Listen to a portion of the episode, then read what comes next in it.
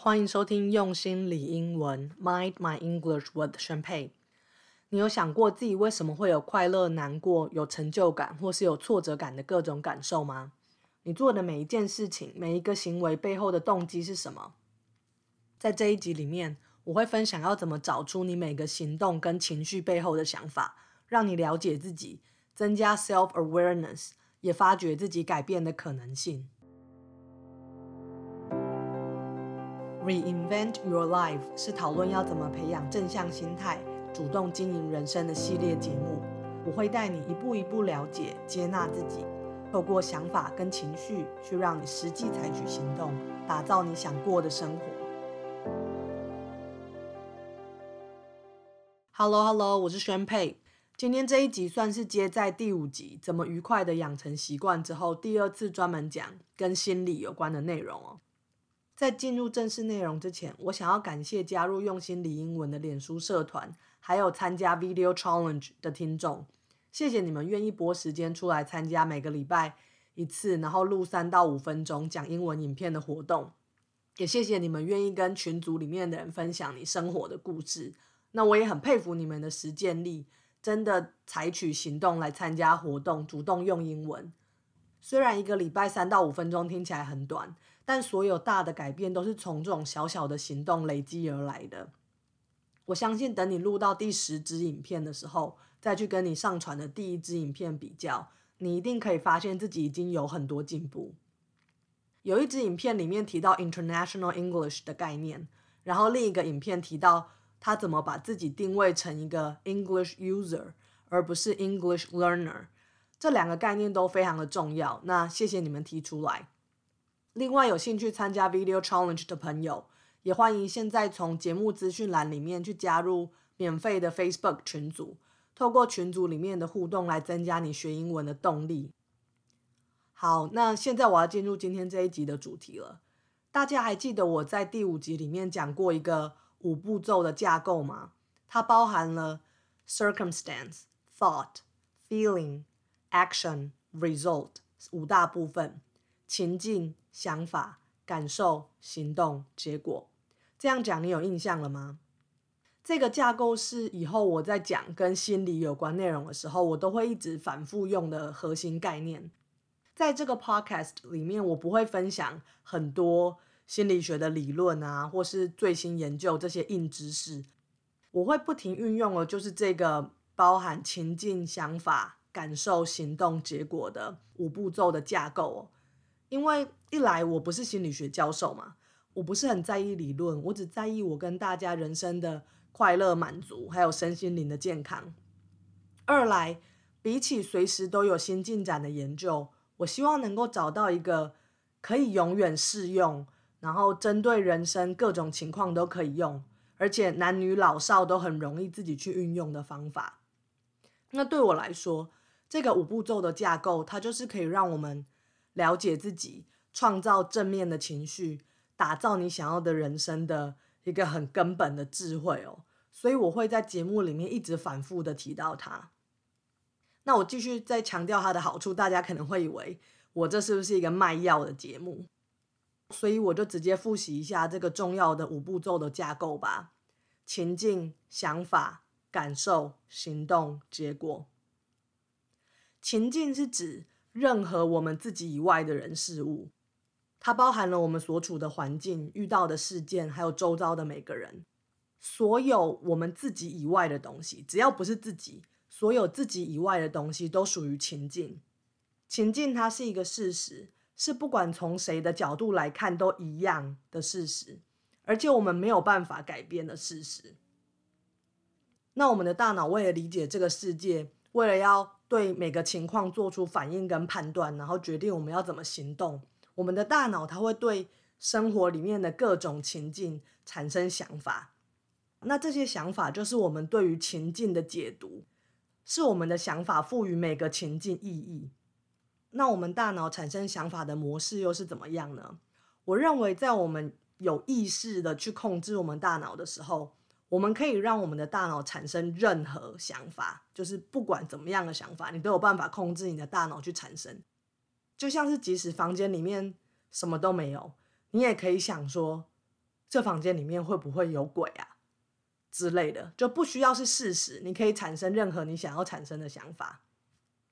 在我们有意识的去控制自己的大脑的时候，它可以产生任何想法。不过，在我们没有特别去指挥我们大脑的时候，大脑它就会按照它本来的惯性去制造想法，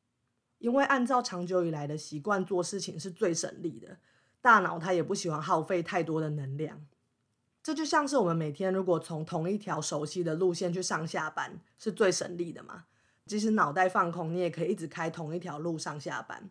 可是，如果你今天想要走另一条路、新的路线去上班，你一定是有办法做到的。但是你必须要有意识的提醒自己说：“哦，我不能再走回去我以前习惯的那一条路。我今天要开的是一条新的路线。”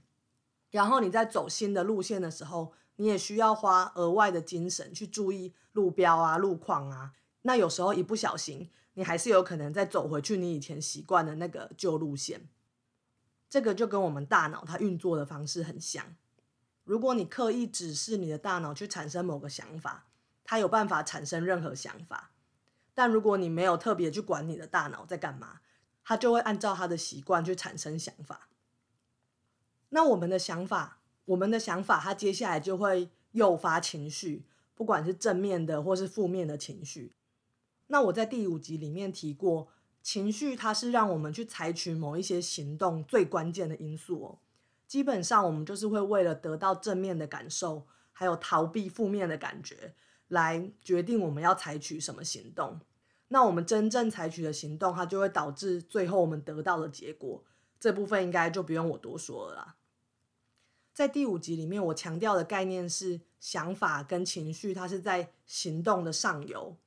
所以我说，在我们要养成一个新习惯的时候，如果你从想法跟情绪来着手，你就比较不需要用意志力来逼迫自己。然后你在养成新的习惯的过程中，那个感受也会比较愉快哦，就比较不会觉得一直被勉强。那在这一集里面，我想要强调的是情境跟想法的差别。那我刚刚其实提过了，情境它就是一个客观的事实，但想法。是每个人大脑主观的解读，所以如果你要判断一个东西到底是情境还是想法，到底是 circumstance 还是 thought，你就想想看，说这件事是不管谁来看都一样的事实吗？如果是的话，那它就是情境。可是如果一个东西不同人看了都有不同的解读，那这些解读就是想法，而且想法是我们可以透过意识。透过我们的大脑来改变的哦。那既然想法是在这么上游的地方又那么重要，想要了解自己，增加 self awareness，我建议第一步就是从了解自己的想法开始。你试着去听听看你脑子里面的那些句子，去听那些你没有说出口的心里的 OS，那些你告诉自己的话，你每天都告诉自己什么事情。再来，你就试着把你听到的句子放到我所讲的五个类别里面，仔细的去分出到底哪些部分是情境，哪些部分是想法，然后也记录下来说这些想法到底导致了哪些感受、行动跟结果。那我举一个例子好了，今天早上要出门上班的时候，发现外面在下雨，我脑子里面就产生了一个句子：哦，竟然在下雨，好烦哦。那这个句子我要怎么放进那五个类别呢？下雨，它是每个人看到都一样的事实嘛，所以下雨是属于情境这个类别。那好烦，好烦，它是一个感受，竟然下雨了，好烦。这个句子它包含了情境跟感受，这个句子它其实少了一个东西，它有情境跟感受，但是没有中间的想法。那中间的想法是什么呢？这就是我需要去问自己的了。中间的想法有可能是，我就不喜欢撑伞，或者是我的伞被偷了，我还没去买，或者是下雨天会塞车，很浪费时间。所以如果我不喜欢，好烦哦，这种烦躁感，不想要让这种烦躁感破坏我的一天的话，我就要先去找出来这个导致好烦这个感受的想法是什么。那就像我刚讲的，如果我的想法是我不喜欢撑伞，我可能可以试着把不喜欢撑伞转换成还好，因为有伞，我就不会淋湿了。那这时候它带来的感受就会完全不同嘛。我可能会从一个哦不喜欢撑伞很烦的感觉，变成还好，因为有伞，我就不会淋湿，变成一种感谢或者是感恩的感受。那如果我的想法是我的伞被偷，我还没去买，那我也可以把它换成想说，好吧，这也是在提醒我，真的应该要去买伞了。那如果是我觉得下雨天很容易塞车，很浪费时间，我可以改成搭捷运啊，或者是在塞车的时候找一个有意思的 podcast 或是英文演讲来听，反而把这时间变成一个忙里偷闲的学习时间。那在我把本来的烦躁感转换成其他比较正向的感受之后，我做出来的行为也一定会有所改变哦。我就不会把这种很烦躁的感觉。牵连到自己的家人，譬如说出门的时候，如果要顺便带小孩去上学，你的烦躁感就有可能会影响到你对小孩的态度。那你也不会把烦躁感带到接下来工作的场合，不会牵连到同事。那最后的结果就是你可以达到人际关系的和谐嘛？你不会因为你的烦躁感而产生一些不必要的耗损跟摩擦。那这个就是察觉自己想法的重要性哦。还有这个五步骤架构的威力，情境、想法、感受、行动、结果，这五步骤架构它非常的简单，而且它可以运用在你人生的各种情况。它教你怎么透过察觉跟转换你的想法，去创造你想要的情绪，然后再去诱发你想要采取的行动，最后得到你想要的结果。而且在这个过程里面，你完全不需要其他人的配合。你也不用花钱 买任何产品，你只要好好的观察你大脑里面的想法，然后学习指挥大脑去产生对你有帮助的想法就可以了。好，那讲到这里，我们先休息十秒钟。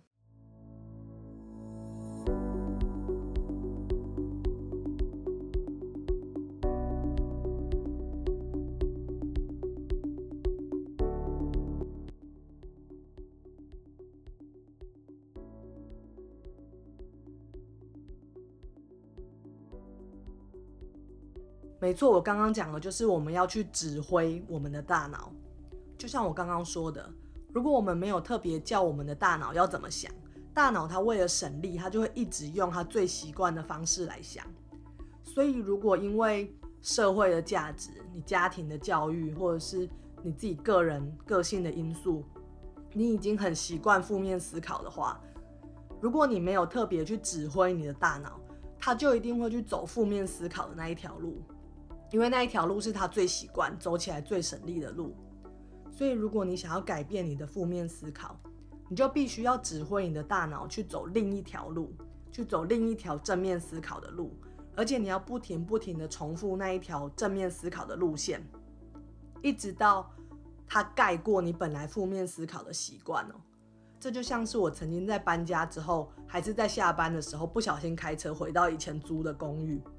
可是，在我把下班到新家的路线开过很多次，重复一两个月或是更久之后，这一条新路线的记忆就盖过旧的路线了。新的路线变成一个我不用用大脑就可以开的路线。甚至如果你要我开车回以前租的公寓，我还要再多想一下到底该怎么做。那开始用新的思考模式，还有养成习惯也都是这样。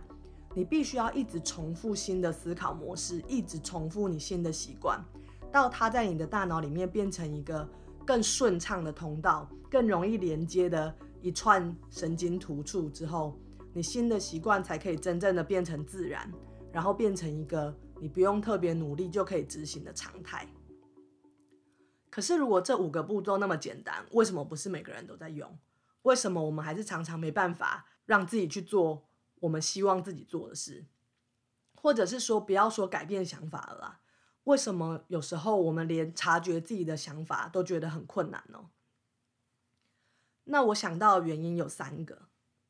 第一个是很主动的去观察、分析自己的每一个想法，其实是非常非常耗费能量的行为，因为那代表我们不可以就是让大脑开启自动导航模式嘛。我们不能让大脑用最节省能量的方式去运转，而是我们要时时刻刻去注意自己的想法，分析自己的想法是怎么样。第二个是，有时候面对自己真实的想法，其实是会让人觉得很不舒服哦，因为你会发现你有一些你不想要有的想法，在你发现那些比较丑陋、比较阴暗的想法的时候，你就不得不学习，到底我要怎么跟这些想法相处。或者是我要怎么把这些想法给处理掉？我要怎么改变它？这就像是如果你一直把储藏室的门关着，你就不用去面对里面东西可能乱七八糟叠在一起。但是，一旦你把储藏室的门打开，你那些乱堆的东西全部都掉在地上，你就不得不开始整理，然后丢掉不要的东西，然后花很多时间跟力气去把它整理成一个好的样子。不过，我们每天生活都已经那么忙碌了，很多时候我们真的就会宁可把储藏室的门关起来，先忽视问题，而不是去面对跟解决问题哦。第三点，则是在你完全相信这个五步骤架构的时候，你会发现，你开始要为你所有的想法负责。你不只要为你所有的想法负责，你还要为你全部的情绪啊、行为、结果负责。也就是说，你要为你自己的整个人生负责，因为这一切都是你大脑创造出来的啊，而且也是你有权利去改变的。所以从此以后，你就失去了各种怪别人的借口，你没有办法再说：“哎呦，都是那个谁谁谁害我心情那么差，或者是都是因为今天遇到什么烂事才毁了我的一整天。”因为你会开始知道，你自己只有你自己。才是真正掌控你的想法、情绪、行为跟结果的人。然后你也必须要为你的人生负起全部的责任。但是根据我的观察，要面对自己不好的地方，还有需要改进的地方，其实是很难的啦。你可能会觉得很很不舒服，然后很多时候去怪别人，把自己变成受害者，真的容易很多。那这就像是下面这个例子哦，譬如说。你在厨房里面煮饭，然后你请你的另一半去帮忙倒垃圾，可是他拒绝你，所以你脑子里面就浮现这个句子，你就想说他是没有看到我在煮饭嘛？平常买菜、煮饭、倒垃圾都是我在做，现在垃圾车刚好来了，我在煮饭没办法去，偶尔叫他帮忙倒个垃圾也不肯，他根本就一点都不懂得我的辛苦啊，他根本就不在意我的付出，根本就不爱我啦。那在这个句子里面。哪一些是客观的情境，哪一些又是主观的想法呢？答案是这个句子里面几乎全部都是主观的想法。真正客观的情境就只有你的另一半他不肯去倒垃圾，而且是他现在不肯去倒垃圾，并不是他每一次，或者是他未来也都不会去倒垃圾。我知道有的人会很执着，会觉得。我做了那么多，但是对方却连倒个垃圾都不肯。如果他有体会到我的辛苦，感谢我的付出，或者是他有爱我的话，他怎么可能会这样做？那这些人他可能会很坚持他的想法就是事实，或者是觉得是他的另一半逼他这样想的。可是这是错误的哦，没有任何事件，也没有任何人可以真的逼你怎么想。或许他可以让你有产生这个想法的倾向吧。但是，身为一个自由的人，没有人真的可以逼你怎么想事情。或许有人可以拿着枪逼你去做什么事，可是绝对没有人可以逼你要怎么想事情哦。身为一个自由的人，你就是有能力可以产生你想产生的任何想法。刚刚我讲的例子里面，唯一的事实就是你的另一半现在不去倒垃圾，因为只有这个东西，它是不管谁来看都不会变的。不管是你啊，你的另一半，或者是你家监视器，他们都能够观察到你的另一半现在拒绝去倒垃圾。至于把不倒垃圾跟对方没有看到你的付出，对方不爱你画上等号，这就是你自己的想法跟解读了。可是他很有可能不是真正的原因。真正的原因除了他不爱你之外，其实还有其他无限多种，也有可能是。他今天脚痛不想动，或者是他觉得垃圾又没有很满，明天再倒也可以啊。或是他不想要在倒垃圾的时候遇到他很讨厌的隔壁的邻居。所以很有可能根本就跟他爱不爱你，或是他有没有感谢你的付出一点关系都没有。那为什么我们有时候都倾向于去怪对方，去怪其他人呢？我觉得那可能是因为你在怪另一半的时候，除了你会有一种另一半对你有所亏欠，然后让你觉得自己的付出很不值得那种被亏欠的感觉之外，你其实还会得到一种我都没有错，我很伟大，我都是对的，我是这段关系里面比较好的一方的这种感受哦。在怪别人的时候，其实有可能会给我们一种优越感，让我们觉得自己是比较好的。所以，即使怪别人这个行为可能会让你很容易检讨另一半，很容易生气暴躁，然后你们很容易吵架，也会让两个人的关系有非常多的耗损跟摩擦。很多时候，很多人还是宁可把错误怪到别人身上哦，因为把错误怪到别人身上，还是比承认自己也需要为这件事情负一部分的责任还要容易哦，比承认自己。有时候就是很不理性的、不分青红皂白的怪别人，还要简单，所以这部分就有可能是让我们要去面对自己的想法、察觉自己的想法困难的地方哦。但是即使察觉自己的想法不是那么容易，我还是可以跟你保证一件事哦，我可以跟你保证，你去打开自己大脑的储藏室。整理那些堆叠的乱七八糟的各种想法，绝对是值得的。我没有说这是一件简单的事情，然后这也是一个没有办法速成、没有捷径、必须要花很多时间、很多精力去做的事情。可是我可以保证，它绝对绝对是一件值得做的事情。我自己就是运用这个架构，走出一两年前很焦虑、很茫然、彻底找不到自我价值的人生其中一个谷底哦。几乎可以说是把以前我负面思考的模式整个打掉重练，然后从一个很嫌弃自己的人，变成能够相信自己，然后找到生活动力、期待未来每一天的人。那我相信这个架构也能够对你有帮助。再来就是学习掌控我们的大脑，它可以带来真正的自由。因为不管你遇到怎么样的人生情况，你不管遇到什么情境，